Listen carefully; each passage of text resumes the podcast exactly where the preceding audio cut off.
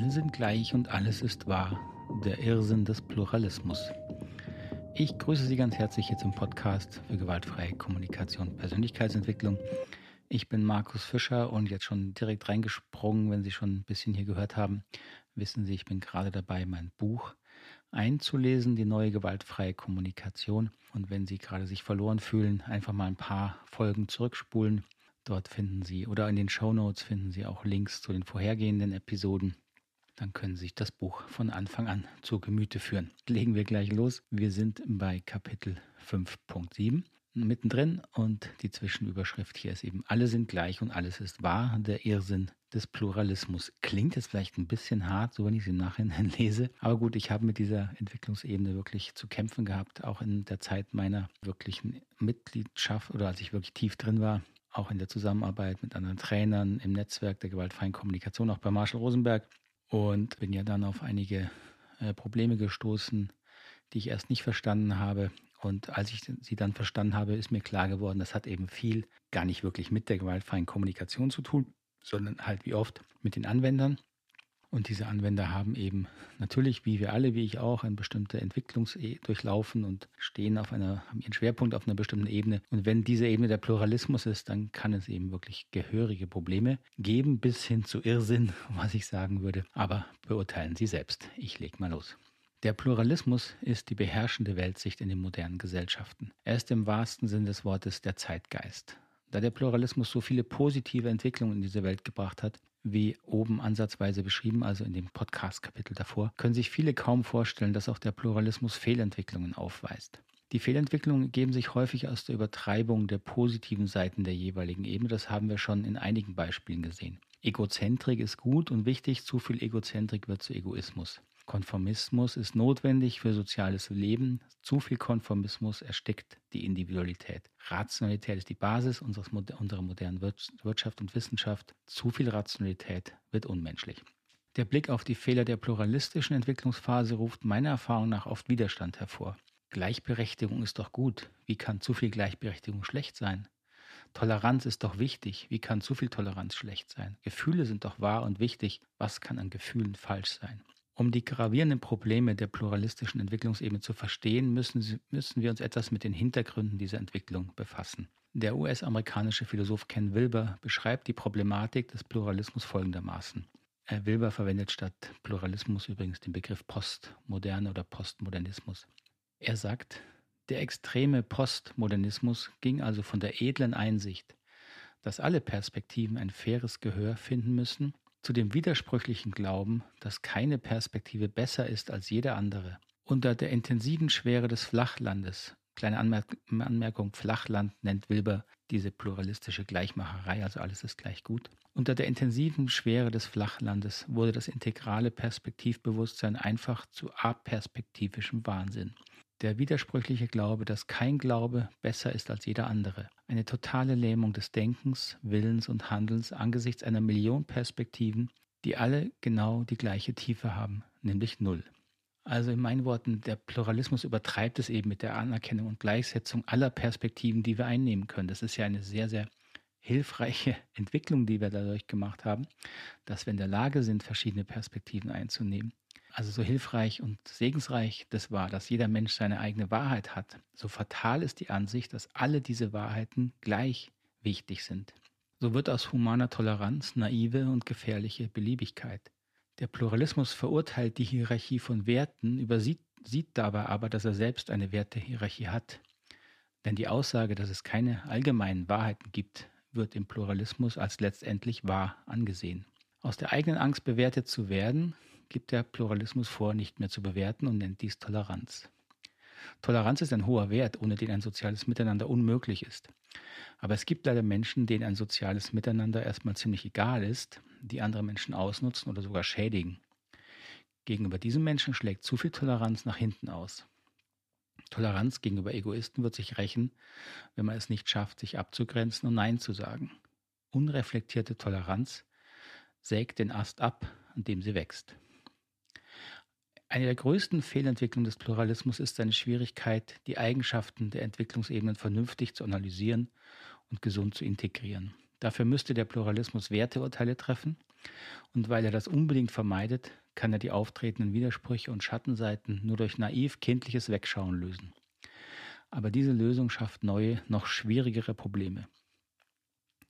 Für das Verständnis der gewaltfreien Kommunikation spielt der Pluralismus eine entscheidende Rolle. Die gewaltfreie Kommunikation steht in ihrem Werteverständnis natürlich den pluralistischen Werten von Humanismus, Gleichberechtigung und Toleranz sehr, sehr nahe. Und die meisten Menschen, die sich für die gewaltfreie Kommunikation interessieren, haben ihren Schwerpunkt auf oder nahe dieser Entwicklungsebene. Die gewaltfreie Kommunikation ist ein Kind des Pluralismus mit allen Vor- und Nachteilen, auf die wir noch ausführlicher eingehen werden. Also ich habe jetzt schon ein bisschen Überblick gegeben, was so schwierige Aspekte des Pluralismus sind, aber weil diese Schattenseiten und Fallstricke wirklich entscheidend sind für ein vernünftiges Verständnis der gewaltfreien Kommunikation. Also natürlich sie zu vermeiden wäre entscheidend. Deswegen gehe ich später nochmal extra darauf ein, wo diese Fallstricke liegen, liegen, wie man sie erkennt und dann natürlich umgehen kann. Aber jetzt möchte ich erstmal hier fertig machen mit den Entwicklungsebenen kommen zu Punkt 5.8. 5.8, alles hat seine Zeit, die integrale Stufe. Wenn Sie das Buch bisher mit Interesse gelesen haben, bzw. gehört haben, können Sie sicher sein, dass Sie sich in der sogenannten integralen Entwicklungsebene befinden. Damit will ich Ihnen gar nicht schmeicheln, denn für diese Entwicklung sind Sie ja nicht nur selbst verantwortlich. Die Forschung hat festgestellt, dass sich die integrale Entwicklungsphase in wichtigen Punkten grundsätzlich von den vorhergehenden Entwicklungsphasen unterscheidet. Wenn Erwachsene diese Ebene erreichen, können sie einen weiteren, umfassenderen Blick auf die Welt und den Menschen einnehmen.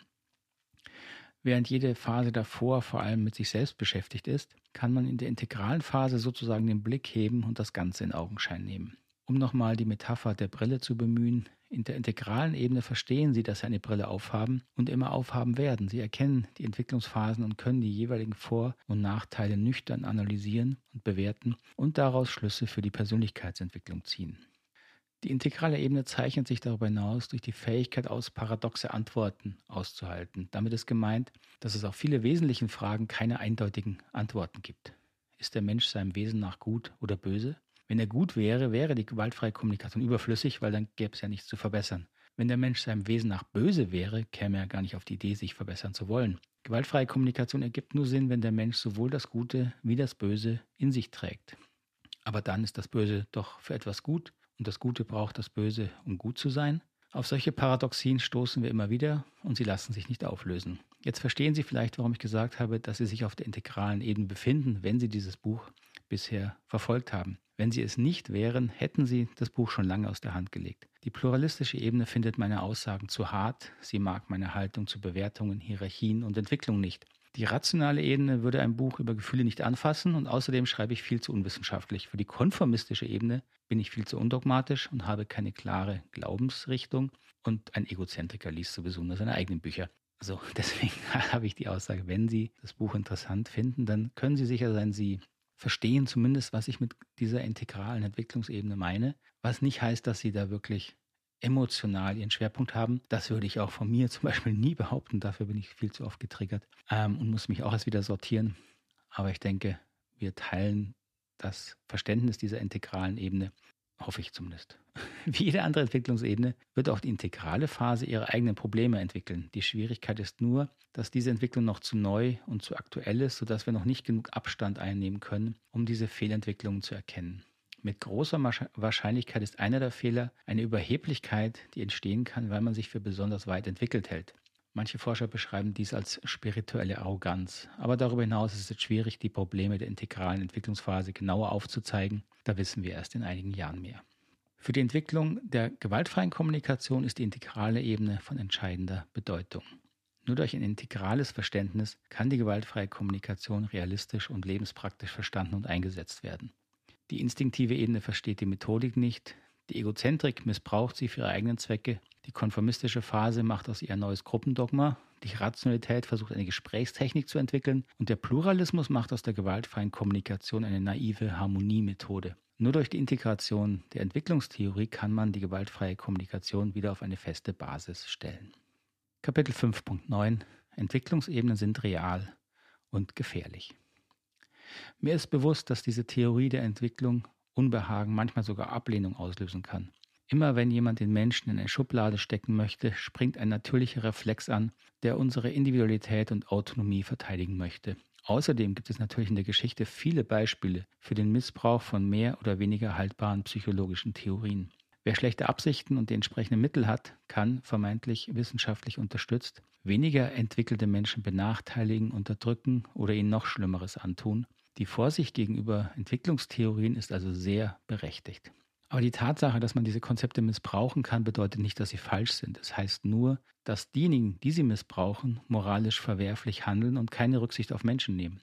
Höhere Entwicklungsebenen zeichnen sich potenziell durch mehr Empathie, mehr Offenheit und mehr Vernunft aus. Für mich hat sich durch diese Erkenntnis über den Menschen eine neue und hilfreiche Sichtweise auf die gewaltfreie Kommunikation eröffnet. Wir alle haben die beschriebene Entwicklung durchlaufen. Niemand kommt mit einem rationalen Bewusstsein auf die Welt. Die Reihenfolge der Entwicklung ist universell, jeder beginnt bei Start und niemand kann einfach ins Ziel springen. Und auch wenn wir alle Ebenen potenziell in uns tragen, so sind im Erwachsenen nicht immer alle Ebenen gleichermaßen präsent und aktiv. Zum einen kann man feststellen, dass wir alle einen Schwerpunkt der Entwicklung haben, mit dem wir uns am wohlsten fühlen. Und dann kann sich unser aktueller Entwicklungsstand ändern, wenn wir beispielsweise in einem Konflikt sind oder unter Stress stehen. Diese Entwicklungstheorie ist der Boden, auf dem die gewaltfreie Kommunikation steht. Meine wesentliche Aussage in diesem Buch ist, dass es nicht die gewaltfreie Kommunikation gibt. Wenn man die Entwicklungsebene verstanden hat, erkennt man, dass jede Ebene die gewaltfreie Kommunikation auf ihre ganz eigene Art versteht und anwendet. Zu diesen Entwicklungsebenen gäbe es noch viel zu sagen. Ich möchte mich hier auf die wichtigsten Punkte beschränken. Entwicklungsebenen sind nichts, was wir einfach so in uns erkennen und untersuchen können. Wir leben in und mit ihnen und entdecken sie erst dann, wenn wir anfangen, die Muster unserer Wahrnehmung und Denkstrukturen bewusst zu untersuchen. Das hat die Psychologie und Sozialforschung viele Jahre, Jahrzehnte getan, mit sehr eindeutigen Ergebnissen. Entwicklungsebenen sind keine Idee und kein soziales Konstrukt, das wir anwenden können oder nicht. Diese Ebenen beschreiben die Grundlage unserer Wahrnehmung und Interpretation, der Welt. Übrigens gibt es auch Aussagen über die ungefähre prozentuale Verteilung der Entwicklungsschwerpunkts der erwachsenen Bevölkerung die Zahlen, die ich jetzt hier gleich nenne, sind Zahlen für Erwachsene Anfang der 2000er Jahre in den USA. Das heißt, die unterscheiden sich natürlich ähm, nach Größen in, in jeder Untersuchung natürlich auch für jedes Land wieder etwas. Aber die Größenordnungen, die ich bisher so gesehen habe, sind ähnlich. Daran kann man eben sehen, dass die instinktive Ebene sind maximal ein Prozent der Erwachsenen. Und das dürfen Sie nicht vergessen, instinktive Ebene, das heißt diese Erwachsenen sind eigentlich nicht selbstständig lebensfähig. Ja. Egozentrische Ebene ca. 10%, konformistische Ebene ca. 15%, rationale Ebene ca. 40%, pluralistische Ebene ca. 25% und integrale Ebene maximal 10%. Also da sehen Sie schon, der Schwerpunkt jetzt in dieser Untersuchung ist auf rational pluralistisch. Das macht 65 Prozent der Bevölkerung aus. Aber auch der konformistische und egozentrische Anteil ist relativ hoch mit 10 und 15, mit 15 und 10 Prozent. Ja, das darf man eben auch nicht unterschätzen. Und egozentrische Ebene beispielsweise heißt ja nicht, diese Menschen sind nicht irgendwie nicht äh, sozial fähig, sondern die sind im Sozialen natürlich auch tätig, aber haben ihren Schwerpunkt vor allem emotional eben auf ihrer Egozentrik. Und das schafft natürlich viele Probleme, weil die wenig sozial kompatibel sind. Das also mal zu ein paar Zahlen. Wir haben alle alles, aber nicht immer. Beim gesunden Erwachsenen sind potenziell alle Entwicklungsebenen vorhanden. Darin sind wir uns ähnlich und das verbindet uns auch. Wir können potenziell vernünftige, offene und liebesfähige Menschen werden. Das sind gute Nachrichten. Als Erwachsene haben wir einen Entwicklungsschwerpunkt auf ein oder zwei Ebenen. Auf diesen fühlen wir uns besonders wohl. Wenn wir in Umständen groß geworden sind, in denen vor allem die Anpassung an die Wünsche anderer Menschen wichtig war, Konformismus, dann ist es unwahrscheinlich, dass wir als Erwachsene zum egozentrischen Einzelgänger werden. Wer seinen Schwerpunkt auf der rationalen Entwicklungsphase hat, tut sich schwer mit Gefühlen umzugehen. Das zeigt sich dann sowohl am Arbeitsplatz als auch in der Familie mit dem Partner oder den Kindern. Eine Führungskraft im Unternehmen wird sich unbewusst an die Unternehmenskultur anpassen, die vielleicht durch Effizienz und ein kaltes menschliches Klima geprägt ist. Diese Führungskraft wird sich in ihrer Familie nicht gleich verhalten wie Unternehmen. Wenn man genau hinsieht, wird man aber zugrunde liegende Entwicklungsebenen wiedererkennen. Natürlich kann sich dieser Schwerpunkt je nach Kontext etwas verschieben, aber es ist unwahrscheinlich, dass Sie sich dauerhaft von Ihrem Schwerpunkt entfernen, außer Sie entschließen sich intensiv daran zu arbeiten. Niemand ist für den Rest seines Lebens auf seine bestehende Entwicklungsebene festgelegt. Auch Erwachsene sind noch in der Lage, große Schritte in der Persönlichkeitsentwicklung zu machen, meist allerdings nur, wenn ein gewisser Leidensdruck vorliegt. Es kommen häufig Menschen zu mir, die sich mehr behaupten oder besser für sich sorgen möchten. Häufig bedeutet dies, dass sie ihre egozentrischen Impulse in der Kindheit zu stark unterdrücken mussten und sich dann in der konformistischen Phase zu stark an die Wünsche anderer Menschen angepasst haben. Das rächt sich natürlich irgendwann, dann meldet sich die egozentrische Stimme zurück. Und im richtigen Rahmen mit der passenden Unterstützung können Menschen lernen, ihre Ängste, die dazu geführt haben, dass sie ihre egozentrische Stimme unterdrücken, wahrnehmen und langsam verändern. Dadurch reift dann eine gesunde Egozentrik heran, die sich dann auch auf alle Beziehungen auswirkt. Sie werden dann in Gruppen etwas unbequemer, weil sie ehrlicher sagen, wenn sie etwas stört. Diese Weiterentwicklung braucht ihre Zeit, aber es ist ohne Zweifel möglich. Man kann sich aber nicht selbst überholen. Entwicklungseben haben eine feste Abfolge. Wir beginnen alle auf Start und durchlaufen die Entwicklungsphase in der gezeigten Reihenfolge. Ein Überspringen von einzelnen Stufen ist aber nicht möglich. Es kam noch kein Säugling in der rationalen Phase auf die Welt und ein erwachsener Buchhalter, der seinen Schwerpunkt auf der konformistischen Ebene hat, wird sich nicht in zwei Wochen zum pluralistischen Greenpeace-Aktivisten entwickeln. Manchmal erlebt man bei Erwachsenen dennoch ein überraschend schnelles Wachstum. Das sind auch für mich besondere Momente, wenn ich erlebe, wie sich jemand aus seinem inneren Gefängnis befreit und wie ausgewechselt wirkt. Man weiß, dass traumatische Erfahrungen die seelische Entwicklung erschweren oder verzögern können. Die Aufarbeitung und Integration belastender Erfahrungen kann die angehaltene Entwicklung dann wie plötzlich in Gang setzen. Das wirkt von außen betrachtet wie eine Persönlichkeitsentwicklung im Schnellverfahren. Was dabei im Inneren des Menschen wirklich vorgeht, wissen wir eigentlich nicht wirklich. Trotz aller Erfahrung bleibt für mich die menschliche Entwicklung ein Mysterium, das ich wirklich oft bestaune. So viel für heute. Wir haben schon gleich die 20 Minuten hier gesprengt. Wir sind auch am Ende von Kapitel 5 angelangt. Beim nächsten Mal geht es dann weiter. Kapitel 6 mit den drei Richtungen von Entwicklung. Das finde ich auch ein sehr, sehr wichtiges Thema. Ich freue mich darauf, wenn ich das Ihnen vorstellen darf. Ich hoffe, es war soweit zu verfolgen. Dann wünsche ich Ihnen noch einen ganz, ganz schönen Tag oder eine geruhsame Nacht, wo immer Sie mich gerade im Ohr herumtragen. Bis zum nächsten Mal. Tschüss, Ade.